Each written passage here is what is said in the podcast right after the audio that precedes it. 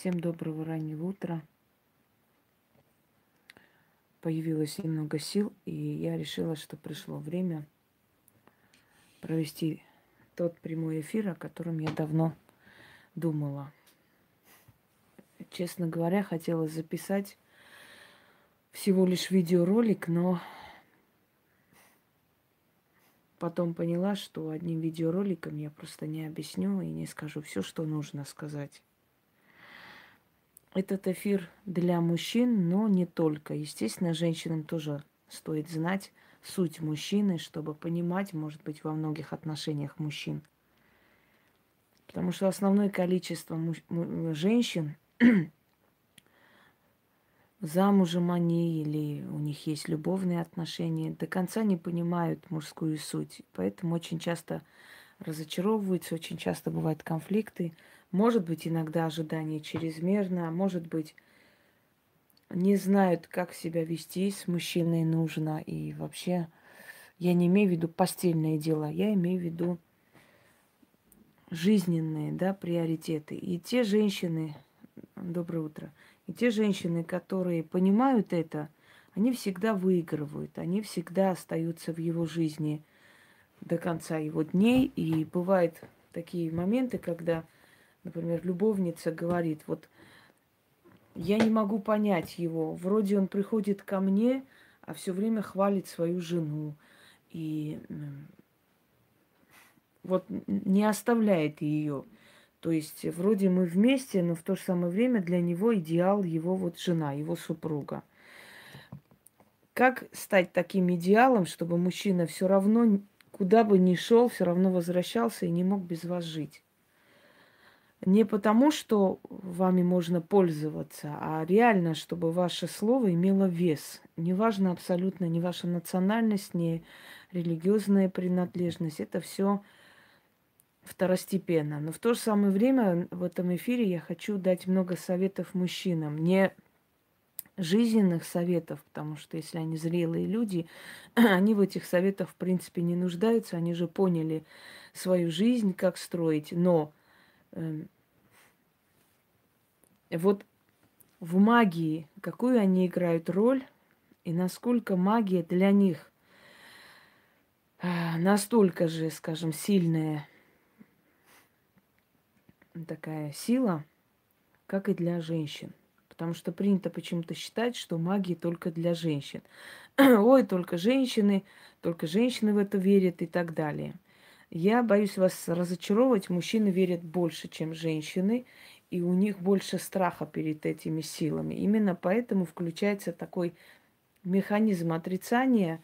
Знаете, вот не верю, значит, этого не существует. Это очень глупо и смешно. Воздух тоже мы не видим, но это не значит, что воздуха не существует. Точно так же и магия. Если вы знаете, мое люби- любимое выражение мужчины, которые орут, что магия это ерунда, и что привороты это все выдумки, бабушкины сказки, готовы поверить, что они за два дня так влюбились в женщину, что переписали на нее все свое имущество, да, в это они верят, что это настоящая любовь. А то, что за два дня невозможно так полюбить человека, чтобы, ну, за короткое время, пусть не за два дня, за месяц, два, невозможно так любить, так довериться человеку, чтобы все, что у тебя есть, отдать этому человеку. Вот э, убедить их в том, что на них есть определенное воздействие, они ни в какую не хотят в это верить. Но готовы поверить, что они такие неотразимые, такие величественные, что ну, в них можно влюбиться без памяти за такое короткое время. Напомню вам армянскую поговорку – да, хитрая лиса четырьмя лапами попадает в капкан. Вот то же самое. Мужчинам кажется, что их не обманешь. Вот поэтому манипулировать мужчинами легче простого. Почему многие, э, скажем так, правители мира вот просто слушали свою жену, даже самые жестокие правители, даже самые авторитетные личности подчинялись одной женщине и ходили за, знаете, за ней, как телята, а именно потому, что у женщины есть тайная власть над мужчиной. И эта тайная власть не только постель, а много чего еще иное. У императоров, у шахов, у султанов, у правителей Востока, Азии, Африки и так далее были гаремы, было много женщин. Если где-то было по закону разрешено иметь гарем, где-то это по закону было не разрешено, но у него было тысячи любовниц. Но вот невзирая ни на что, в истории осталось только Пампадур. Э, почему-то, невзирая на множество любовных похождений Александра Первого, в истории осталась только княгиня Юрьевская, вот, э, которая стала его морганической женой. Почему-то, невзирая на огромный гарем Сулеймана, в истории осталась только одна женщина, Хюрем. Почему-то, невзирая на огромные гаремы султана Ахмеда, в истории осталась одна женщина, Кёсем, которая родила ему восемь детей. Да, и вот так до бесконечности. Почему-то Чингисхан, э, то есть э, имея столько женщин, такой огромный гарем, настолько, что у многих-многих людей на земле его ген, но в истории возле, то есть рядом с именем Чингисхана написано имя только одной женщины, Барте, которая, между прочим, родила несколько раз, будучи в плену детей от разных мужчин. Она Чингисхану-то наследника не родила, ее похищали, возвращали, и она рожала от разных мужчин, потому что у нее не было иного выхода, ее брали в плен, и он ее снова возвращал. Вот так вот безумно любил эту женщину и принял чужих детей. И осталась она как главная жена, не имеющая от него наследника. Барте. Почему-то мно... среди множества, множества женщин э, Тамерлана осталась единственная женщина Биби Гюль рядом с его именем. И он ее боялся.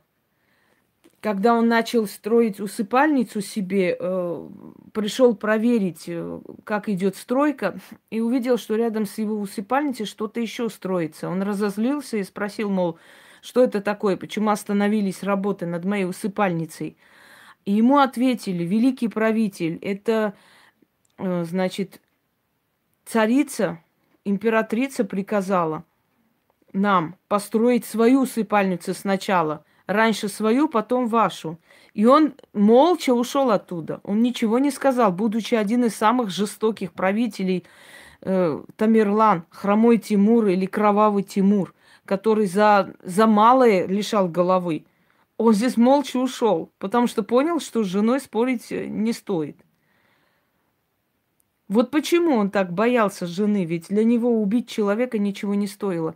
Он боялся потерять друга, поддержку, понимаете? Вот женщины, разумные женщины находят такой секрет, они понимают суть мужчины. Мужчинам кажется, что они очень разумные, очень хитрые, хитро придуманные, но на самом деле они очень, э, скажем так, легко управляемые, они как дети – Вспомните Петра Великого и Екатерину Первую, Марта Скавронская, которая была, э, обслуживала весь э, лагерь мужчин. Потом ее заприметил один из старых генералов. У этого генерала увидел ее Меньшиков, забрал к себе. У Меньшикова Петр Великий увидел ее, забрал к себе. Представьте, сколько мужчин было у этой женщины. И в итоге он ее короновал как Екатерину Екатерину Алексеевну. Она первая Екатерина была, жена Петра Великого. Разгульная, глупая женщина, читать даже не умела. Она даже читать не умела. После его смерти день и ночь куролесила с фаворитами, и в конце концов молодая умерла, даже 40 лет ей не было. Потому что ее жизнь была настолько беспорядочной, что она просто вела себя катастрофе, к смерти. И так и случилось. Но когда он был жив, она им управляла. Она ездила с ним во все походы. Она знала, где надо говорить, где надо молчать. Как говорят историки, она знала, как надо быть душечкой для такого психически неуравновешенного человека. Вы знаете, когда Лев Толстой захотел написать про э, Петра Великого, он пересмотрел множество архивов, полтора года с лишним э, как бы изучал биографию Петра Великого, чтобы написать о нем, и в итоге написал два слова «осатанелый зверь». Вот что он написал про Петра Великого. Он дальше не захотел о нем вообще думать, говорить и тем более оставлять его имя в истории. Понимаете? Вот с этим осатанелым зверем надо было найти общий язык. Когда он сидел, принимал послов и заодно играл грудью дамы, которая сидела рядом. Просто натурально открывал ей грудь и начинал мять перед, ну, перед послами, разговаривая с ним, что-то там, очень важные государственные дела решал. Потом мог руку опустить ниже, ласкать уже другие места, извините за выражение. И, и он это делал демонстративно, открыто, со всеми побывал, со всеми своими племянницами. В его постели была и Анна Иоанновна, и другая дочь, и э, царица Просковья, то есть жена покойного брата Иоанна. И все, все просто, все женщины, даже родная сестра э, Наталья. Но это ж надо было с таким мужчиной жить так, чтобы он просто любил, обожал ее. И в конце концов, ведь э, от нее пошел дальше род Романовых, потому что Елизавета потом оказалась на троне. И э, старший ее внук от другой дочери Анны зашел э, гальштинский герцог Петр Улерих, который известен нам как Петр III. То есть вот, пожалуйста, скажем так, плод ее терпимости – понимание того, как управлять этим зверем. Так что, дорогие друзья, э, очень много зависит от женщин. Очень много. Есть женщины, к которым стремятся и бегут, есть женщины, от которых убегают. Есть женщины, которые воют день и ночь и надоедают своей излишней заботой, навязчивостью, ревностью. И потом говорят, вот он э, не хочет со мной жить. Это нереально жить с человеком, который каждый божий день тебе выносит мозг. Но мы сейчас говорим не о женщинах, мы говорим о мужчинах. Вообще о мужчинах как таковое понятие.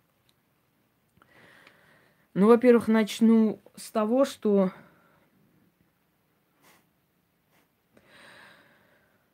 э, человечество, оно разнополое, да, оно состоит из двух полов, и никуда не денешься. Мужчина без женщины не может жить, женщина без мужчины. Ну, хотя бы из-за того, что деторождение. Но даже если делать это искусственно, берется все же клетки мужчины, не с воздуха. А значит, мы друг без друга существовать не можем. Э, Начнем с того, что мужчина, он сам по себе вся его натура и физиология, и моральное состояние, он нападающий. Он тот, который должен завоевывать. Значит, он завоевывает авторитет, имя, деньги, имущество, а женщина, она создана так, чтобы принимать это все от судьбы. Сейчас объясню, что это такое и как это вообще происходит. Даже если, скажем так, эм, понятное дело, нам никто просто так ничего не даст, но судьба одному из них дает э, достаток и хорошую жизнь таким образом, другому по-другому. Нападающий мужчина. Вся его физиология для нападения создана. Ну, начнем с того, что его половые отличия, они снаружи, у женщины снутри. Это уже говорит о том, что он добивается своего. То есть он главенствует. А женщина принимает его в себя и вообще все в себя в жизни. Мужчина воин. Испокон веков мужчина защищал семью, род, страну. Э, были времена, когда мужчина вообще приходил в отпуск на несколько месяцев и опять обратно. То есть э, вот в промежутке в это время рождались дети, как правило, да у него на больше времени не было. У него не было времени на образование. Многие короли, многие завоеватели, многие рыцари, многие воины человечества, известные воины, скажем, такие, а, одни из самых сильных, кровавых, они были безграмотны. Потому что 30-40 лет воевать, у них не было времени э, на то, чтобы э, заниматься саморазвитием. И тогда книги, знаете, не вот так вот были общедоступны, что можно зайти в библиотеки купить. Книги очень дорого стоили. Одна книга могла храниться в селе у священника, и, ну и до священника, у, скажем, у жрецов, у известных людей. И люди собирались всем селом, и вот читали эту книгу всем открыто. Вот так люди узнавали что-то новое о мире, о каких-то других странах, о других народах, о каких-то легендах, эпосах, рассказах из уст в уста передавались. Поэтому очень ценились в те времена бродячие певцы. Гусляры их называли на Руси, а на Востоке гусаны, ашуги. То есть это были люди, которые рассказывали эпос, пересказывали в таком стихотворном формате или пели – или показывали такой маленький спектакль, знаете, это было очень интересно, потому что для людей, э, которые в основном работали в полях и жили вот в полутьме, можно сказать, для них вот эти рассказы, они были как свежий воздух, как информация, которую можно было получить извне, из внешнего мира. И, естественно, мужчины, которые все время были заняты войной, у них не было времени на самообразование. И самообразованием, и вообще образованием детей, и устройством семьи занимались женщины, дорогие друзья. Основное количество информации, которые остаются в истории, в основном э, о семейных традициях, устоях и так далее, было, были написаны женщинами и остались в истории.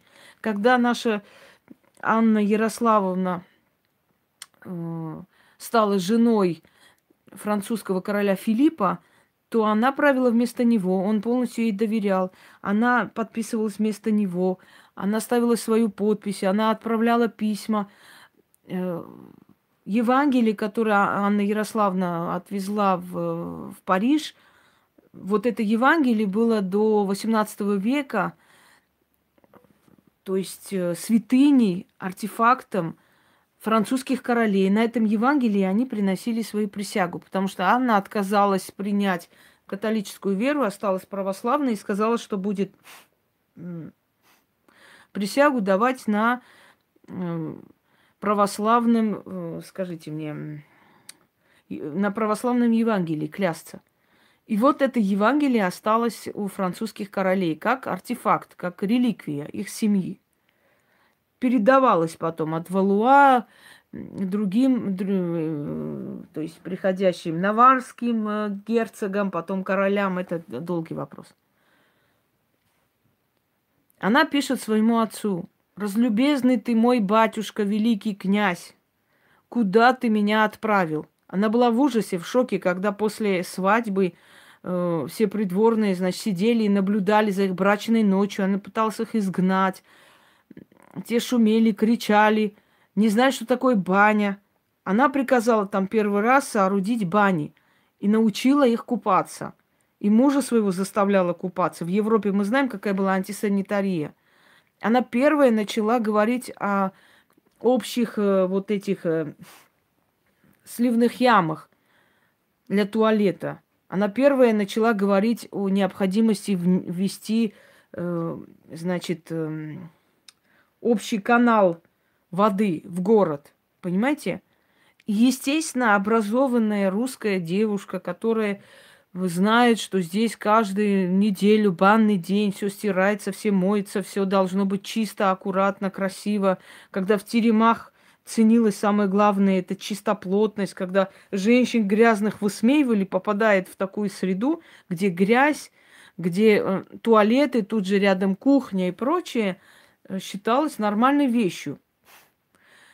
Где широкие шляпы носились для того, чтобы когда горшки будут оттуда выкидывать, значит, это вот содержимость горшков с окон, чтобы оно не попадало на одежды. То есть она, естественно, была в таком диком ужасе. Она думала, что она попала в какое-то жуткое место, и для ее психики это очень большое было испытание. Вообще у Ярослава Мудрого все дочери были королевы каких-то стран. Все дочери – Нидерландов королевы и так далее. Они, они все, все стали королевы на выезд. Знаете, что самое интересное? Наши женщины, уезжая невестами в другие страны, там себя проявили. каждая из них осталась в истории. Та же самая Доброгнева Зоя, которая стала императрицей Византии.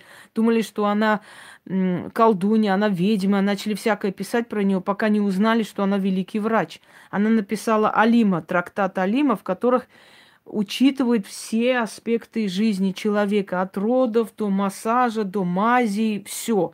И знаете, что сказала она? Самую главную фразу, что я хочу вам напомнить. Человек состоит из того, что ест. Вот Вдумайтесь в это. Много жирного – будешь жирная. Много овощей – будешь более чистый кишечник и так далее, и так далее. Она сказала, человек состоит из того, что ест. То есть наши женщины проявляли себя там. А значит, их здесь так воспитывали, что они могли себя там проявить. А вот дочери, которые приходили других королей, князей и так далее, оставались здесь, они не особо себя проявили. Несколько человек всего лишь проявили в русской истории, которых можно назвать, скажем, ну, женщин, которые оставили свой след. Это Анастасия Витовтовна, которая потом в крещении здесь приняла имя София, София Витовтовна, дочь Витовта, господаря э, литовского. Это София Палеолог – которая была Зоя, Зоя Фоминична, которая в крещении также, ну, не в крещении, а просто здесь взяла имя, она была православная, она взяла имя София э, и стала София Витовтовна, ой, извиняюсь, София Фоминична Деспотина или Деспина. То есть вот, собственно, эти две женщины, которые сделали Москву Москвой. Я как-то рассказывала, кому интересно, откройте, посмотрите «Правительница Руси». Да, это бог Тур. Тур или Тыр, который э, пытался подружиться с волком, и дабы показав ему свое мирное как бы намерение, сунул руку ему в пасть и не рассчитал, тот оторвал ему руку. Но после этого они стали очень близкие друзья, и это не повлияло на их взаимную любовь. Это и говорит о том, что мужчины, натура мужчин, да, иногда сунуть руку туда, куда не надо. намек им, чтобы думать надо головой. Так вот, мы говорим о том, что женщины были грамотнее мужчин. Именно поэтому, дорогие друзья, у женщин более острый ум. Чего? Дочь Ярослава Мудрой была шведкой, она никакого отношения к вашим женщинам не имеет. Дочь Ярослава Мудрого как могла быть шведкой? Вот, вот, вот как вот не послать этого человека на три буквы? дочь Ярослава Мудрого была шведкой. Как она может быть шведкой, если, уважаемый безмозглый товарищ, если он был русский князь? Его дочери были русские княжны, которые выдавались замуж. Ты когда тупость несешь, пожалуйста, для того, чтобы над тобой дебилом не смеялись, иногда подумай так башкой, прежде чем нести эту ахинею чушь. Шведкой была его супруга. Умное существо в кавычках. А теперь пошел вон отсюда. Это же надо вот, ну насколько надо быть реально деградированным существом, чтобы прийти какую-то ахинею нести. Дочь Ярослава Мудрого была шведкой и никакого отношения к русским не имеет. Знаете, что самое смешное? Вот когда люди вот на зло русским – лишь бы что-нибудь сказать. Причем здесь русские, не русские? Это история, история нормальных людей, история древних, достойных людей, княжеской семьи. Вот лишь бы что-нибудь против русских гавкнуть, да? Дочь Ярослава, между прочим, была шведкой, ничего общего с русскими не имеет. Очень остроумно, конечно, но вам к психиатру, реально. Честное слово. Ярослав Мудрый был русский князь, следовательно, его дочери были русские княжни. Понимаете, вот в чем дело. Да. А вы не знали, что дочь это семя отца, это генетика своего отца? Не, не, не знали. Дочери же не с улицы хватают и приносят домой, их рожают. А перед этим зачинают. Представляете? Да, хотел сверкнуть умом, не получилось. Э, пойдемте дальше. Не, Ольга, ну все можно понять, но просто говорить о том, что дочь Ярослава Мудрого была шведкой и ничего общего к русским не имеет, ну это, это как минимум диагноз. Пойдемте далее. Значит, э, Дорогие друзья, так что самообразованием занимались в основном женщины. Женщины, а, они основа вообще языка нации. Женщина, за кого бы ни вышла замуж, она поет колыбельную на своем языке. Женщина, за кого бы ни вышла замуж, она говорит со своими детьми на своем языке. Вот русские женщины, которые выходили или выходят да, замуж за иностранцев, они со своими детьми говорят на русском языке. О чем это говорит? Это говорит о том, что вот на ком ты женишься, в основном готовься, что вот э, твои дети будут принадлежать этой нации больше, чем, чем твоей. Именно поэтому евреи и говорят, что национальность ребенка определяется по матери. Где-то они правы, потому что, еще раз говорю, мать какой национальности является, в том духе воспитывает своего ребенка. Как, как хочешь, понимай, это не имеет значения. Да, отец играет роли, но в основном основное количество времени с ребенком проводит мать. И, естественно, она прививает ему свои национальные традиции, свой менталитет, свое понимание. Да говорит она вообще на своем родном языке. Дальше. Мужчина в жизни, в отличие от женщины, сначала получает, потом верит. В любой ситуации. В магии, в деньгах, а, в, в постели, как хотите. Он сначала получает, потом верит.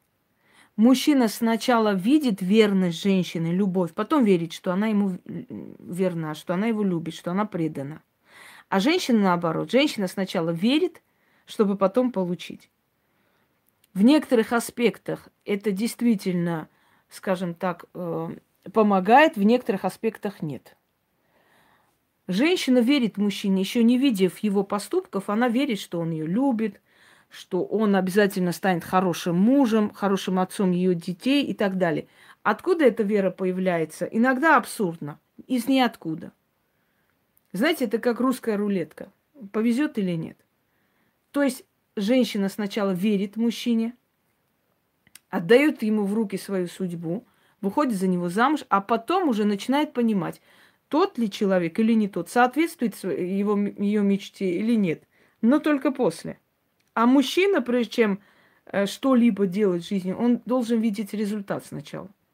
Он должен поверить, что эта женщина будет верной, что эта женщина будет любить, что эта женщина станет хорошей матерью и так далее. Только после этого он принимает определенные решения. Также и в магии.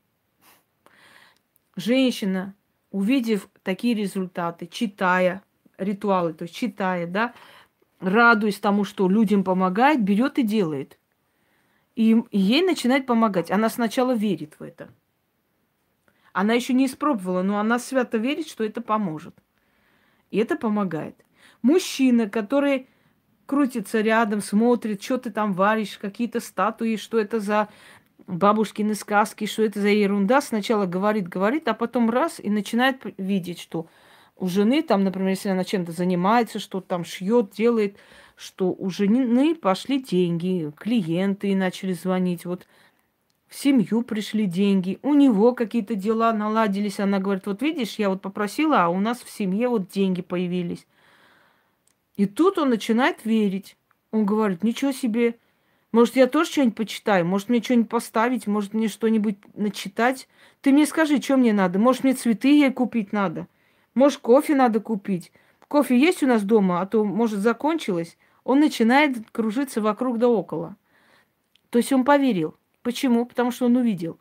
Воочию ощутил, увидел. И поэтому сразу поверил, что это реально. Потому что результат есть уже. Понимаете, в чем отличие между мужчиной и женщиной? Но я хочу сказать мужчинам, дорогие мужчины, хочу вам объяснить одну истину. Основное количество богов – это женщины – а женщины очень падкие на приятные комплименты. Женщины любят мужскую энергию, естественно.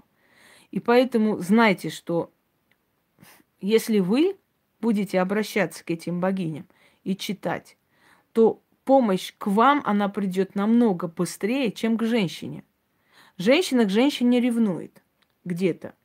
Хотя почитание женщины, э, там, жриц, к богиням и так далее, естественно, понятное дело, что она правильно ведет себя с ними, смиренно просит и получает. Но если попросит мужчина, они дают семье намного быстрее, чем когда просит женщина. Это доказуемый факт, уже доказанный. Далее. Три типа мужчин существует на Земле. Именно типажа мужчин. Три. Объясню почему. Открывайте дивалическое древо и смотрите. Дивалическое древо состоит из трех э, сил мужского рода. Это дьявол, его сын сатана и внук Люцифер. Эти все три силы часто путают, часто вместе пишут. А на самом деле это совершенно отдельные силы. Я об этом уже говорила, объясняла. Мне кажется, я первая, кто объяснила это. Потому что до этого всегда путанные какие-то непонятные сведения отсюда, оттуда. Э, то есть четкости нет. Но я вам объяснила. И надеюсь, что эта информация останется, и вы поймете. Так вот, дорогие друзья, есть три типажа мужчин на этой земле. Ну, все остальное это уже от воспитания зависит, от национальных каких-то критериев, да, от каких-то там адатов, от каких-то этих э, законов религии, совести и все такое. Но, смотрите, дьявол. Дьявол, он разум темного хаоса. Вообще делится мир, мироздание на три части. Первое. Боги. Это боги. Божественная часть, то есть боги темных сфер. Ну, нету светлых, хороших, плохих богов, но имеется в виду, что есть боги, к которым люди могут обращаться лично. То есть, как в древние времена, к Фортуне, к Гермесу принеси, отдать какие-то пожертвования, что-то отдавать, значит, и получить помощь. А, есть боги более темных сфер. Это, например, Геката, Аид, эм, Персифона, то есть прочие-прочие божества, которые относятся к таким темным сферам, которые свирепы, которые сильные и которым просто так прийти нельзя. Это во всех культурах, во всех, э, у всех народов. И к этим богам можно только через жреца обращаться. Но и те, и те составляют, э, то есть часть мироздания – это боги божества. Кто-то выше, кто-то ниже, у кого-то эгрегор более широкий. Понимаете, смотря чем они руководят. Где там э, деньги, власть, удача эти, у этих богов всегда есть. То есть, грубо говоря, свои клиенты. Потому как э, деньги, власть и прочее всегда нужны людям. Они всегда за этим будут обращаться и просить. Там, где есть секс, любовь, плотские утехи, тоже эти боги пользуются спросом, и у них, естественно, эгрегор большой. Чем больше мы обращаемся к, к богам, тем больше мы отдаем им энергию, силу и так далее. Они на этом, собственно говоря, и усиливаются и поддерживают свою силу. Силовое поле, что означает эгрегор. И те, и те – это божественное начало мироздания, боги. Вторая часть – это темный хаос – оно не имеет никакого отношения к богам, и боги не имеют никакого отношения к, этому, к этой стороне хаоса. Это темный хаос, который, которым э, руководит дьявол. Дьявол тот, который дарует знания, таланты, умения, э, тайны ремесла, магию и прочее, прочее. И вот он дарит человеку просто гениальность, да? Ну вот э, изображать э, картины, писать картины. Так писать, чтобы вы через тысячелетия приходили, смотрели на Мону Лизу, удивлялись, не могли до сих пор понять эту загадку. И вот сколько миллионов людей за эти века пришли к Моне Лизе посмотреть? Много, правда? Много миллионов людей. Так вот, каждый человек, глядя на эту просто ну, необъяснимую вещь, на этот шедевр человечества, отдает некую силу, некую энергию, потому что восхищается этим. Вот это восхищение идет к дивалическому древу. Это их питание. Ну, как аккумулятор. Знаете, мы даем энергию, силу даем. И они за счет этого существуют. И для того, чтобы у них всегда была энергия, они будут поддерживать талантливого человека. Вот они дают тебе талант, только ты захоти этим талантом подняться, некая сила начинает тебе помогать, невзирая на травли, на все, что есть. Так вот, дьявол дает талант человеку. Сатана дает возможность этот талант воплотить в жизнь и получить от этого таланта деньги и славу.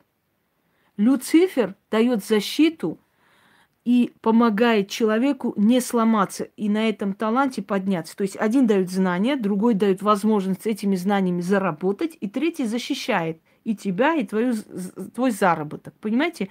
Вот эти три силы, они именно для этого и существуют. То есть они именно нацелены на то, если боги дают любовь, счастье, там какие-то возможности, боги дают тоже дают знания определенные, боги дают силу, мудрость, какую-то, знаете, как бы подключают человека к мировому разуму, а вот эта древняя черная троица, то есть темный хаос, он дает знания в основном. Талант, знания, силу этими знаниями добиться успеха, деньги, славу и защиту.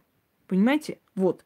Вторая часть мироздания – это дивалическое древо. Так вот, в дивалическом древе есть три, ну, грубо говоря, три мужчины. Дьявол, который неизвестно от кого он создал или с какой энергии. Мы когда говорим зачал или там выбрал женщину, мы же не говорим, как это, как земной мужчина, знаете, переспал и родился ребенок. Нет, здесь другое. Энергии соединились, но в нашем человеческом понимании мы же все говорим с точки зрения, с призмы своего сознания, понимаете?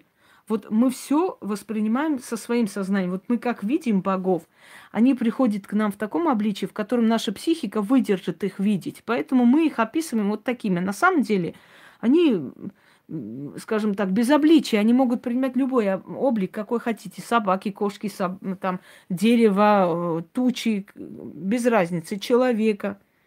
Так вот, вот дивалическое древо – наглядный пример, какого типа мужчины на Земле существует. Игорь, не отвлекайте меня, у меня есть лекция «Дивалическое древо», откройте, посмотрите. Так вот, мужчины делятся на три типа. Первый мужчины э, дивалического склада. Хотя мы говорим, вот чертовски притягательный, там, демонически притягательный, дьявольски интересно. Но я хочу вам сказать, что дьявольская притягательность или дьявольская соблазнительность ничего общего не имеет с тем самым дьяволом. Он-то как раз никого не соблазняет. И даже неизвестно, от какого от какой силы, от какой энергии, соединившись с ним, он создал своего сына сатану потому что есть различные легенды, но истинного источника не существует. Но он от как- какого-то какой-то женской энергии мироздания, соединившись с этой женской энергией, воспроизвел своего сына, сатану. Так вот, э, значит, первый типаж мужчины – это дьявол. Это мужчина, который такой, знаете, э, семейный человек, человек солидный, спокойный, очень мало вмешивается куда-либо, он в основном руководит. То есть такие мужчины в семье, как правило, отдают бразды правления жене. Вот у него есть фирма, у него есть э, свое дело, но что касается образования детей, что касается воспитания детей, что касается какой ремонт сделать, где дом купить, они полностью отдают абсолютно... Конечно, останется эфир, естественно. Они полностью бразды правления отдают жене, то есть они доверяют. Они не вмешиваются никуда. Они могут поговорить там по душам с сыном, объяснить, что вот так нельзя делать. Вот мама сказала, что ты там себя вот так ведешь и так далее. Все.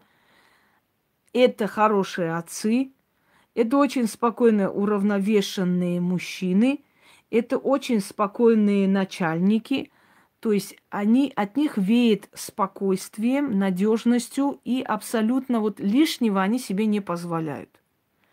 Это такой один типаж мужчин. Да, они никогда не вмешиваются в домашние дела, они не любопытствуют, куда-то нужно на свадьбу ехать, они отдали эту сумму денег э, жене и говорят, вот купи, что считаешь нужным, хочешь там кольцо подарим и так далее. Такому мужчине вот ты никогда в жизни не сможешь с ним обсудить, вот давай вот такой вот, э, такие занавески купим, а давай ему все равно, что хочешь, что и делай. О, его задача – это управлять. Он управляет своей жизнью, своей семьей, своей фирмой. Он и расстается спокойно. Он может позвать жену, сказать, вот это, это, это твое, вот столько я тебе назначаю, все, ты живешь своей жизнью, я своей. Может там прийти детей забрать, или хочешь, оставь со мной детей, и все такое. Это уравновешенная личность правителя спокойная личность. Вот к таким личностям можно отнести, например, историю, вот по истории, если взять Сулеймана. Он всецело доверял своей жене, отдал все гаремное правление, все, что есть. Практически страной в его отсутствие правила она, и он никогда не вмешивался, что она сделала, куда эти деньги ушли, какой там благотворительный фонд она создала. Он только поддерживал. Он говорил, ты мне только скажи, я тебя во всем поддержу. И все.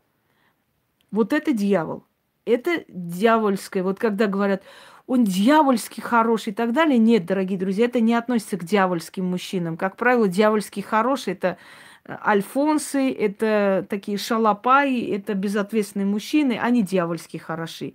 Вот тот, который э, именно тип дьявола, он, э, они, как правило, мужчины в теле, такой небольшой животик, а, у них угловатая фигура – как правило, они высокие, но полные могут быть. Э, могут быть невысокие, коренастые, но а, у них никогда не было гламурной внешности. То есть это не гламурные мужчины. Это, ну, и симпатичные, в принципе, в молодости симпатичные, но потом у них появляется такая округлость лица. Они как бы, знаете, так э, раньше времени, они рано, не то что стареют, выглядят зрелыми очень рано – но с этими мужчинами очень спокойно и интересно. Иногда женщина раздражается, что он ну никак не хочет там вмешиваться никуда. Им иногда хочется хоть чуть ли не скандал устроить. Этого человека вывести из равновесия нереально просто. Поэтому это один типаж дьявольских мужчин. И для женщин это полезно знать, да, и для мужчин. Второй. Сатана. Сатана, дорогие друзья, это такой добрый папик. ну так, э, это реально так. Потому что жены сатаны – это великие демоницы, это дивалицы, это падшие женщины, это женщины продажные, которых он забрал и сделал там какую-то сущность, какое-то божество. Э, в гареме сатаны огромное количество различного типа женщин. То есть это второй типаж мужчин, для которых абсолютно не имеет никакого отношения, никакого значения статус женщины. Кем она была? Хоть шлюха, хоть королева, все равно. Если он ее устраивает, он абсолютно не затрагивает ни ее прошлое, ничего, ему все равно. Он покровительствует этим женщинам, он от женщин никогда ничего не ждет, ему ничего не надо от них. Он просто их берет и дает им определенный статус. Но самое интересное, потом о них забывает. Вот у него есть предпочтение вот такой тип женщин, да? Но в то же самое время он вот в обществе этих женщин так и живет, то есть он их и не отпускает, но сказать, что он следит за их жизнью, нет. Ему даже не столь важно, изменят ему или нет. Главное, что вот для своей коллекции эти женщины как бы его это его женщины. И он вот, э, он любитель, то есть он быстро проявляет интерес к женщинам, и быстро этот интерес потухает. Он всегда в состоянии влюбленности. Он для женщин идеальная партия в том смысле, что он на себя взваливает все их трудности и тащит.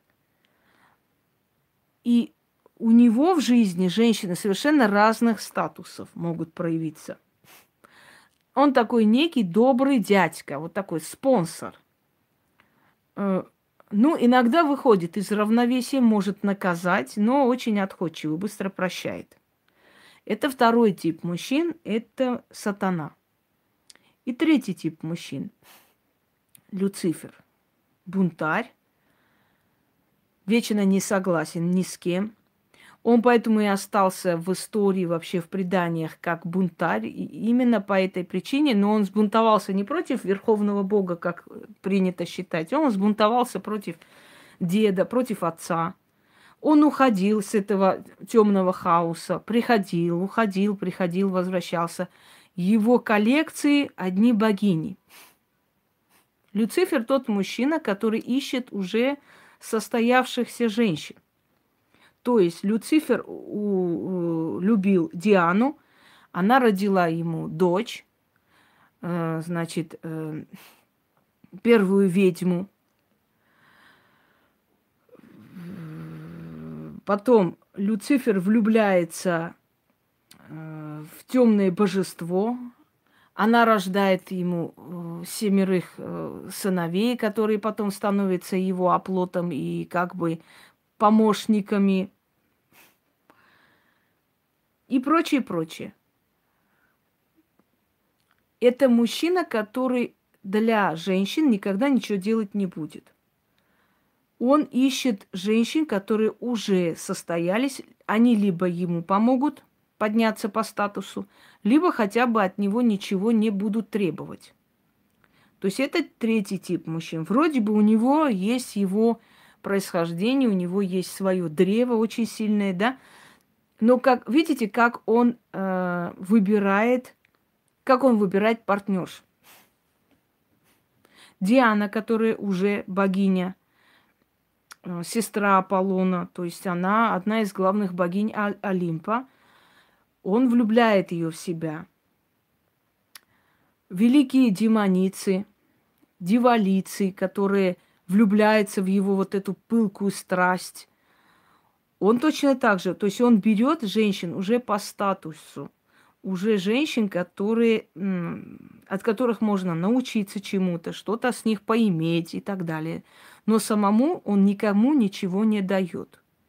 Это третий типаж мужчины, это Люцифер. Вот теперь э,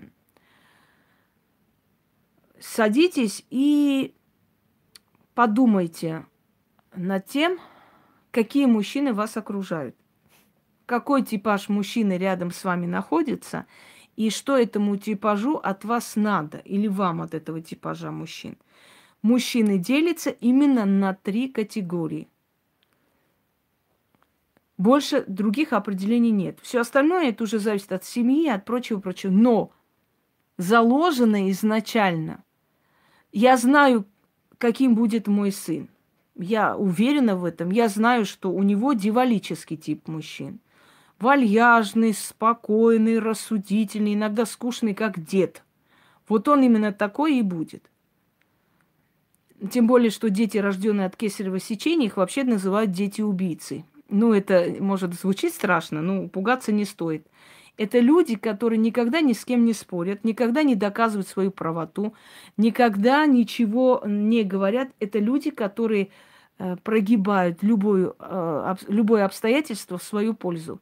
Вот он хочет такое, он не будет со мной спорить, он ни с кем спорить не будет.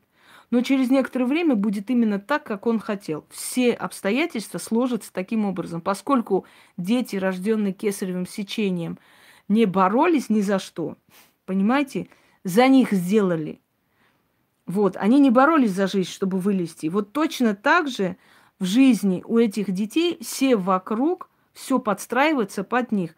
Вот они не будут там истерить или что. Это очень уравновешенные, спокойные дети, но все, что они хотят, вот они не хотят в этой школе учиться. Они будут идти молча, учиться, ничего не будут говорить. Но через некоторое время все сложится таким образом, что, например, учительница уйдет, и тогда все родители начнут переводить детей, и ты подумаешь, мне тоже надо перевести. Будет, как он хотел. Хотя он никому ничего не доказывает, понимаете? И не борется. Вот в этом его плюс. Что ему в этой жизни бороться не надо ни за что. Все будет складываться в его пользу само по себе. Так что кесарево сечение, дорогие друзья, это не страшно. Кесарята это не Э, не со страшной судьбой люди. Это наоборот. Это люди, за которых изначально силой все делали, делают и будут делать всю жизнь. Понимаете? Но я не говорю, что вы побежали сейчас все кесариться.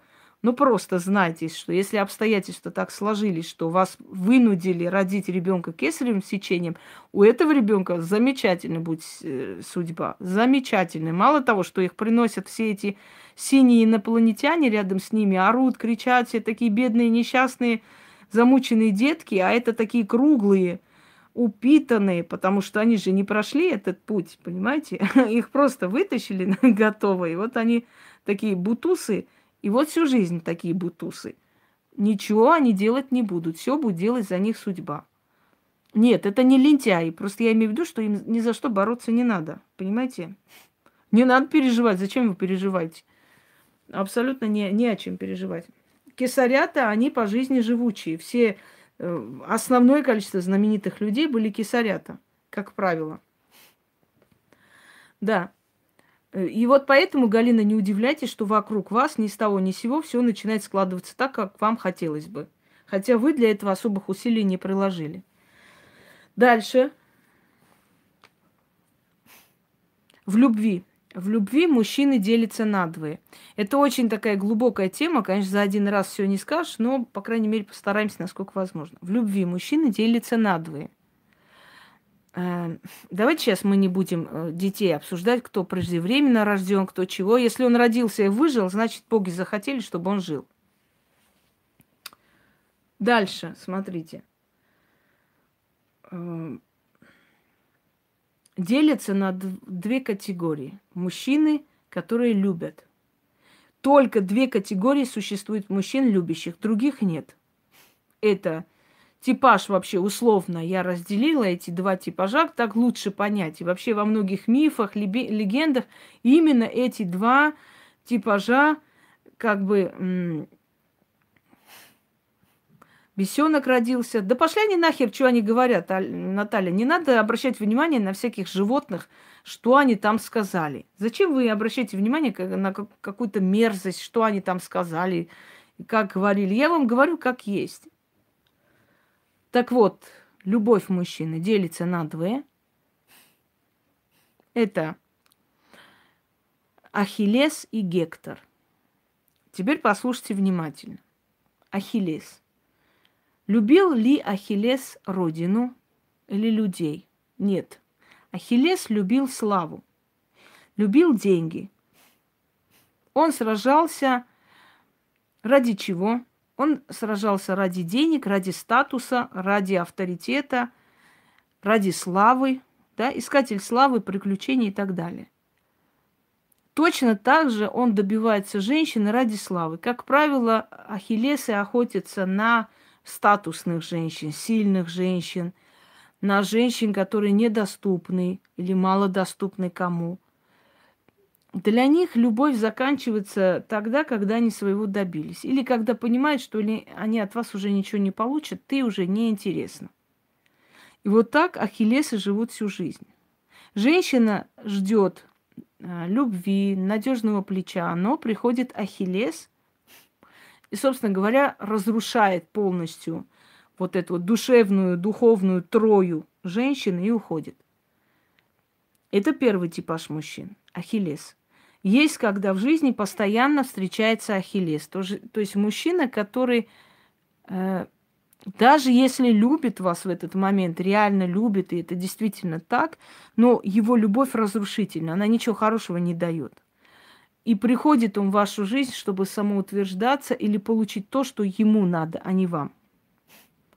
Второй типаж любящих мужчин – это гекторы –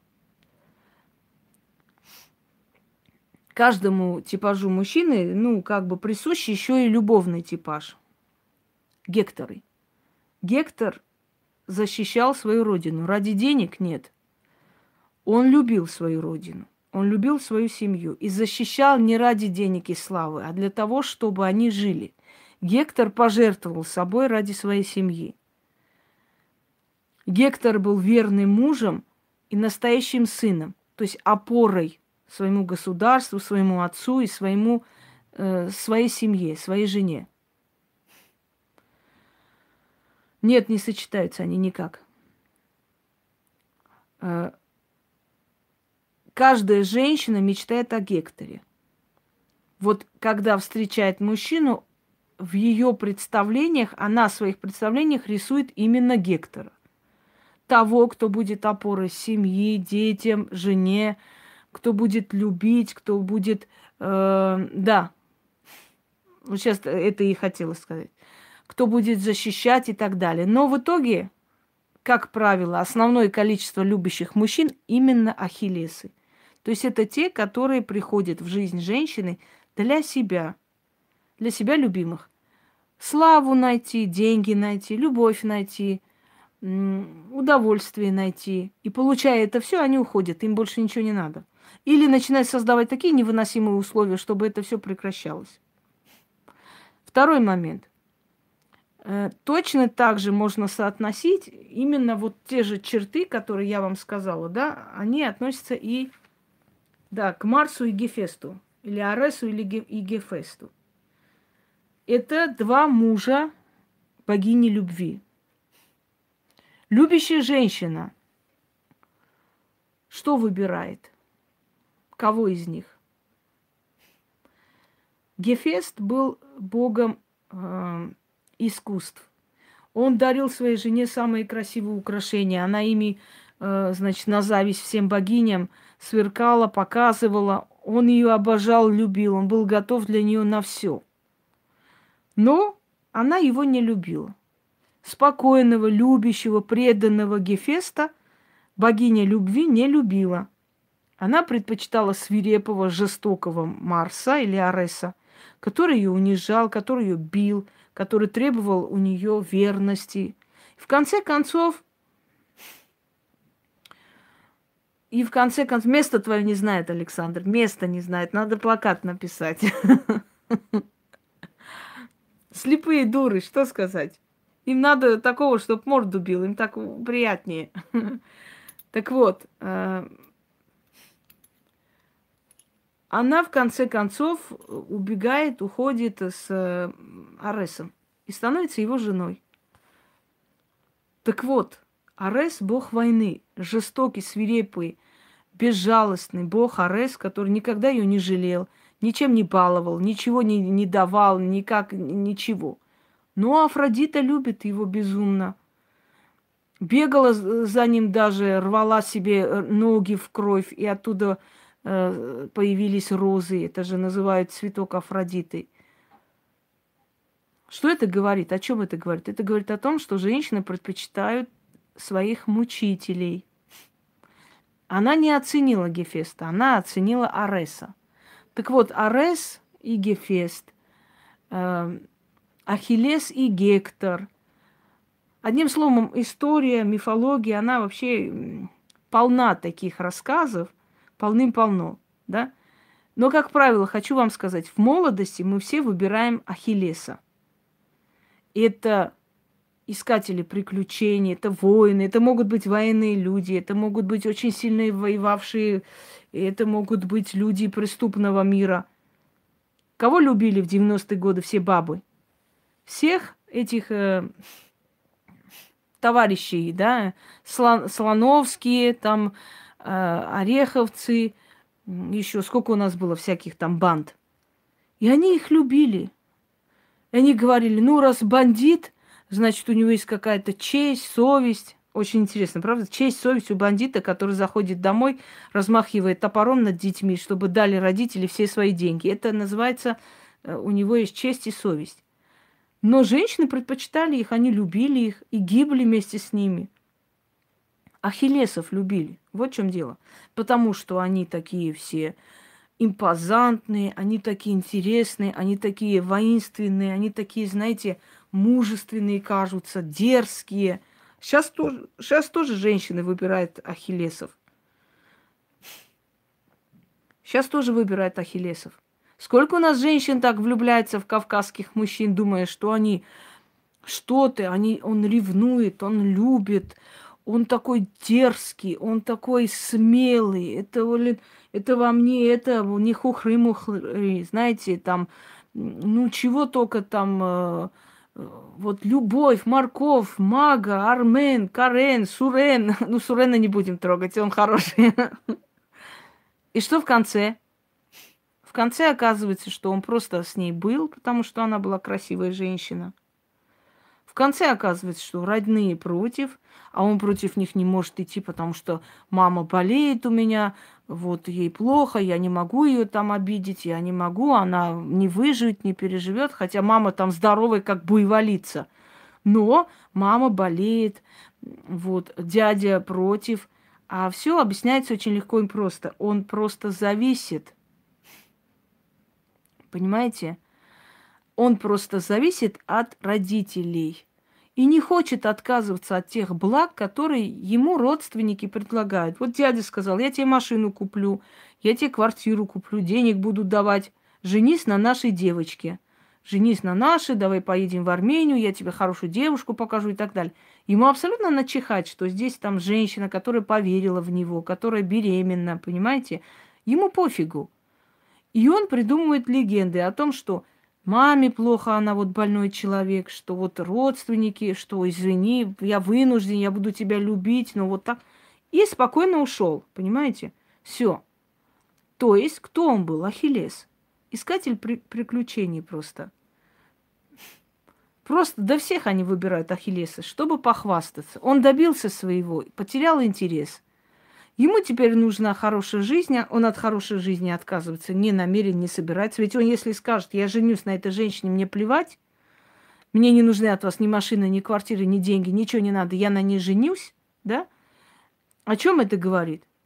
Э, и это говорит о том, что он мужчина, он себя проявил. Значит, он был бы Гектор. Но поскольку он Ахиллес, он предпочитает хорошую жизнь. Он предпочитает хорошую машину, которую дяденька подарит за то, что он женился, за то, что он послушался его, да, не ослушался, за то, что там он такой хороший мальчик, родитель будет содержать, и в Ереване квартиру купят, и денег дадут, и фирму на него перепишут. Только делай, как мы хотим. И он предпочел благо жизни тебе. Вот и все. И ты как хочешь его оправдывай. Вот у него не было выхода. Выход не может быть. Женщину не может никто выдать замуж. Женщину. Насильно никто замуж не выдаст. Даже девчонку 15 лет попробуй выдать замуж насильно. Она будет убегать и срываться, как дикий мерин. А здесь мужчина. И он говорит, я не могу, я вынужден соглашаться, мне очень жаль, я буду страдать, я буду умирать, сходить с ума, но мне придется. Ахиллес. Вот тип мужчины еще один. А сейчас зарядку принесу. Потому как, дорогие люди, мне надо зарядить.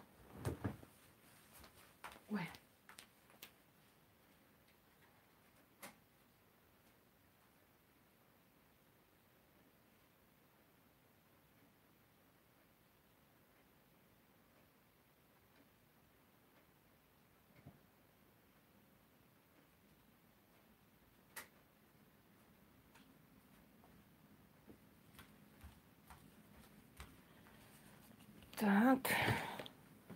Секунду.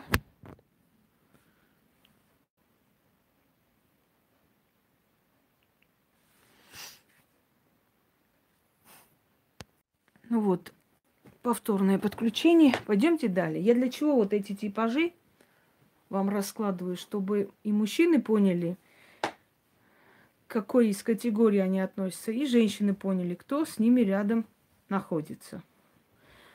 И тем, и тем это нужно. Значит, он какой-то гибрид Ахиллеса с Гектором. А, следующий момент.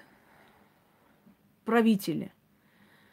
Основное количество правительниц, которые известны в истории, как правило, они были матери Отечества.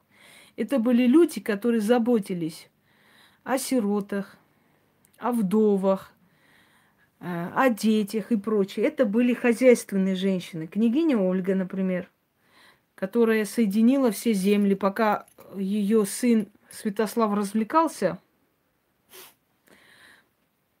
э, скажем так, она собирала русские земли. По сути, она правила Русью. Евдокия Великая, э, Софья Палеолог, которая э, просто по ее желанию Москва стала из э, деревянной, каменной. Она захотела увидеть свой второй Царьград именно здесь, Константинополь. Значит, многие-многие женщины, Екатерина Великая, это в основном правительницы, хозяйственные женщины, потому что женщина, будучи сама матерью, зная, что такое, знаете, э, трудности, что такое одной растить детей, понимая трудность матерей и жен, э, старается им помочь. Мужчина об этом не думает. Мужчина, в основном мужчины-правители, да, они находят свое увлечение в войнах, в развлечениях, в женщинах. От мужчины именно такой хозяйственного правления мы не особо получаем, собственно говоря, в мировой истории. Доказано, что когда женщина приходит к власти – то она более свирепая, чем мужчины, потому что она должна доказывать свою правоту, свою силу. Если она допустит какую-то оплошность, какую-то слабость, ее сожрут, понимаете?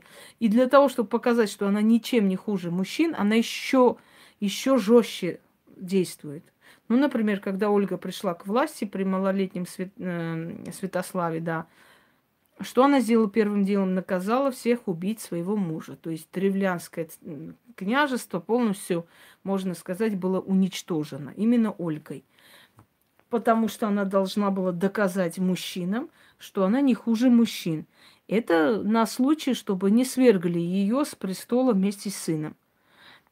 Екатерина, будучи такой добродушной женщиной, такой деликатной и так далее, очень спокойно и безразлично относилась ко всем врагам. Вот невзирая на всю ее вот эту вот доброту и высокородность, да, она очень бесчеловечно и абсолютно ни, ни секунды не жалея наказывала врагов. Вы не думаете, что ее правление было легким? Она все время переживала за свой престол, за свой трон. Когда французских королей э, обезглавили, она попала, то есть она лежала в постели, она очень переживала, она заболела от переживаний. То есть у нее сразу появился страх и ужас. Она поняла, что почему Екатерина так боролась с самозванцами на Руси. Никто не задумывался над этим. Почему она так сильно боялась самозванцев? Почему она с ними расправлялась? И почему она не могла спокойно жить? Потому что она сама была самозванец, дорогие друзья. Она же не имела права на престол. Но она была мать наследника, все. Она должна была править, пока Павлу исполнится 18 э, лет, все. И она должна была уйти, отдать престол сыну. Но ведь она правила, она правила 34 года, она правила, когда он уже был 40 с чем-то летний мужчина, и он абсолютно был э, подчинен материнским желаниям. Она была жестокой со своим сыном, она его не любила. Я могу ее понять, да, могу понять, потому что когда тебе не дают твоего ребенка, когда настраивают твоего ребенка, когда ребенок тебя не почитает, не чтит, не любит, она увидела своего сына за 10 лет всего 7-8 раз. Понятное дело, что она охладила к нему, и он охладил к ней. Они, у них не было такого душевного родства. И она иногда писала и говорила, я иногда сомневаюсь, мой ли это вообще сын. Потому что как только он родился, его забрали. А может, он мертвый родился? А может, я не знаю, может, подменили его, понимаете? Вот у них не было родства. И, естественно, будучи сама самозванкой на престоле, она очень переживала за появление самозванцев и очень жестоко расправлялась с ними. Так что женщина на троне была не менее жесткой, чем мужчина. Просто разница в том, что женщина хозяйственная, женщина-мать. Она знает, что такое одиночество, она знает, что такое трудность, она знает, что такое поднять детей в одиночку. Мужчина об этом не задумывается, понимаете? Поэтому основное количество всех этих благотворительных фондов помощи, да, богоделин и так далее строили императрицы, строили царицы, строили султанши. То есть женщины, которые, э, как вам сказать, понимали, входили в положение. Между прочим, хочу вам сказать, э, каждодневный денежный доход султанши и прочих. Вы говорите, откуда у них столько, скажем так, э, богатства, да, с э, разных одежды, там, короны каждый день. Дорогие друзья, если сейчас посчитать э, каждодневный доход, то есть налоги, государство же на месте не стоит, люди работают, дают налоги, дают налоги земель, которые дарили своим женам, э, дают налоги купцы, которые жили на их землях и торговали. Это каждодневные налоги. Так вот, каждодневный доход султанш составляла 20 тысяч долларов по нашим деньгам. А теперь представьте, что вам каждый день приносит 20 тысяч долларов. Это каждый день. Это у них каждодневный был доход. У кого-то иногда и больше было, если они более статусные были женщины. Вы можете теперь представить 20 тысяч долларов каждый день, если получить? Естественно, каждый день ты можешь себе позволить э, бриллиантовые короны. То есть, и поэтому они эти доходы могли пустить и в богадельни, и еще куда-нибудь. Кёсем была настолько богата, что она отдельный дворец построила для своих денег, где бы должны были, скажем, э, Наталья, вы давайте вы не будете мне указывать, о каких темах я должна говорить, хорошо? Это вам предупреждение на будущее, так. Значит, э, да, так вот, 20 тысяч долларов каждый день они вот отдавали на благотворительность, на прочее, прочее. У мужчин этого нет. Мужчины, наверное, пускали бы в основном э, ну, на военные дела. Теперь, что касается приворота и мужчин. Дорогие друзья, я уже об этом говорила, и еще раз повторяюсь. Мужчины, на которых, скажем так, э, проводят некоторое влияние, да, грубо говоря, мужчины, которых привораживают, мужчины, которых э, чтобы так жить, Галина, надо пройти то, что прошли они. Яд, виселицы, смерти детей, э, убийства, когда их детей душили, и они друг за другом хоронили сыновей и так далее. В конце концов, могли каким-то образом добиться власти, подняться и уже стать главной женой или матерью наследника, или матерью уже правителя, только тогда наслаждаться жизнью. Например, Айше – Э, мать э, султана Сулеймана, Валиде Айши Султан Хавса, э, она похоронила восьмерых детей. Да, восемь детей она похоронила. И муж пытался убить своего сына очень много лет. Она прятала его. Ездили с, одного, с одной стороны в другую. И свекор и муж восстали друг против друга – и она знала, что в любой момент могут прийти палачи ночью и задушить ее всех детей вместе с ней. Так что, э, Галина, им завидовать не приходится. Это такие душевные муки, которые ни за какие деньги перетерпеть никто не согласен. Так что, если ты хочешь точно так же получать, ты должна пройти вот это все. Есть желание пройти? Наверное, нет. Так что вот так вот. Пойдемте дальше. Приворот. Приворот – это призыв некой силы и вселение в мужчину. Дорогие друзья, привораживать любого мужчину нереально. Просто так взять и увести его, как теленка из семьи, нереально. Уводят и привораживают мужчин, которые способны на предательство. Вот они склонны к этому, понимаете? Мужчина, который склонен предавать, на него этот приворот ложится очень хорошо. Второй момент. Приворот возможен только в том случае, когда у них была половая связь. Нереально привораживать. Можно призвать, можно какой-то там навести что-то на мужчину, который, э, ну, который с тобой не знаком. Усилить вот эту вот тягу, притягательность, как привести его. Но приворожить мужчину, который еще не изменил жене, нереально. Привораживать возможно только в том случае, когда он уже спал с этой женщиной. А если он спал, значит, он склонен изменять, значит, он склонен предавать, значит, естественно, на него приворот очень хорошо действует и ложится. Вот вам логическое объяснение. Приворожив мужчину, удаляют, убирают всю его судьбу, переписывают по новой. Такие мужчины становятся психически неуравновешенные, просто сумасшедшие, э, они не любят женщину, но и без нее не могут. То есть они питаются ее энергией жизненной. И в итоге они умирают рано. Потому что мужч... женщина получает не мужчину, а вот такую оболочку, просто пустую оболочку, в которой вселен некий дух, некая сила, и тянет этот дух его к тебе. Но не более того. Так что если вы хотите получить психбольного, э, нищего э, существа, то вперед привораживать, пожалуйста, никто не против.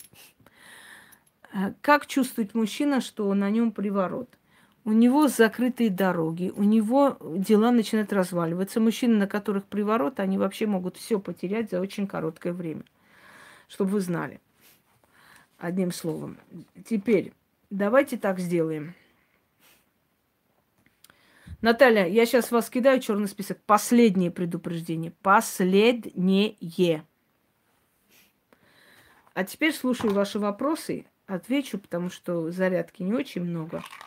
Здесь сегодня не очень так глубинно обсуждаем, поверхностно, но в любом случае. Я уже сказала мужчинам, что их энергия намного... Э, камни, нет, вот эти вот перебираю.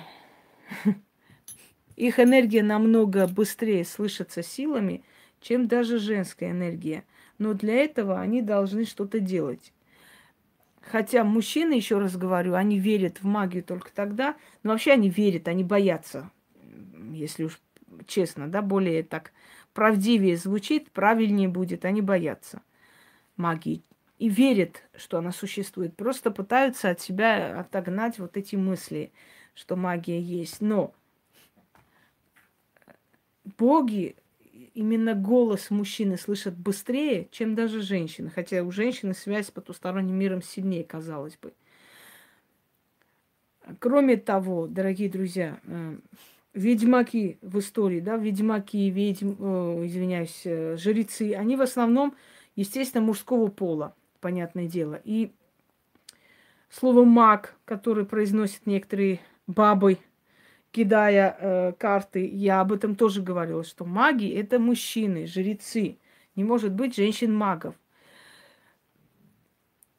И очень много знаний было передано через мужчин, через ведьмаков, через жрецов человечеству, потому что э, связь, то есть их особенность перед богами, она, они занимают особое место. Я говорила о том, что э, Значит, э, мы сейчас не обсуждаем привороты ваших мужиков. Вы не заметили?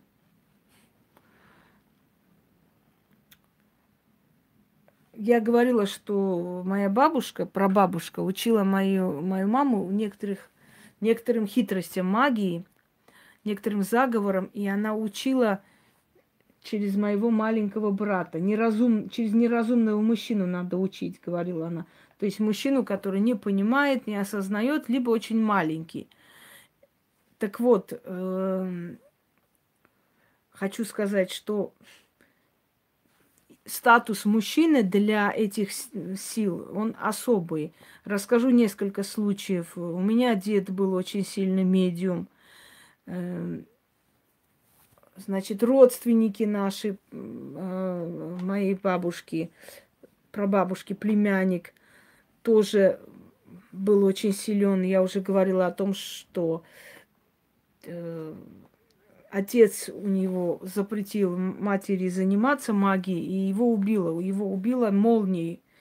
А потом ночью пришли к нему и сказали, что твоего отца убили огнем, а теперь ты будешь лечить огнем. И приказали ему пойти, значит, э, взять все, опять эти камни забыла, как называть, кремень, да. И тем самым, вот создавая такой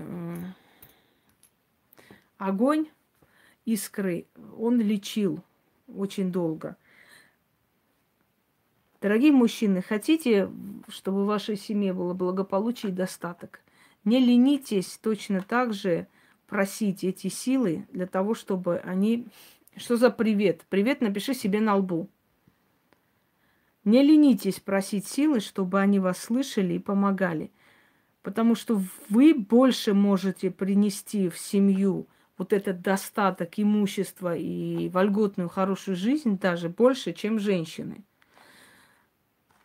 Если вы уже уви- увидели и убедились в в наличии этой силы, да, смело просите. Не надо никого бояться и стесняться тем более. Мы сегодня с вами обсудили вообще мужскую суть, какие они есть, для того, чтобы мужчины, которые это услышат, поняли, какой из категорий они принадлежат, а значит, что они хотят от жизни. Иногда человек сам не знает, чего ему надо. Знаете, можно горы перевернуть, если ты знаешь, к чему стремишься и что это тебе даст. Так вот, я надеюсь, что я сегодня вам помогла в себе разобраться, ну и женщинам помогла понять, какой мужчина рядом с ними находится, собственно говоря. Все, дорогие друзья, на этом все, потому что зарядка садится. Мы еще вернемся к этой теме через некоторое время. Всем удачи!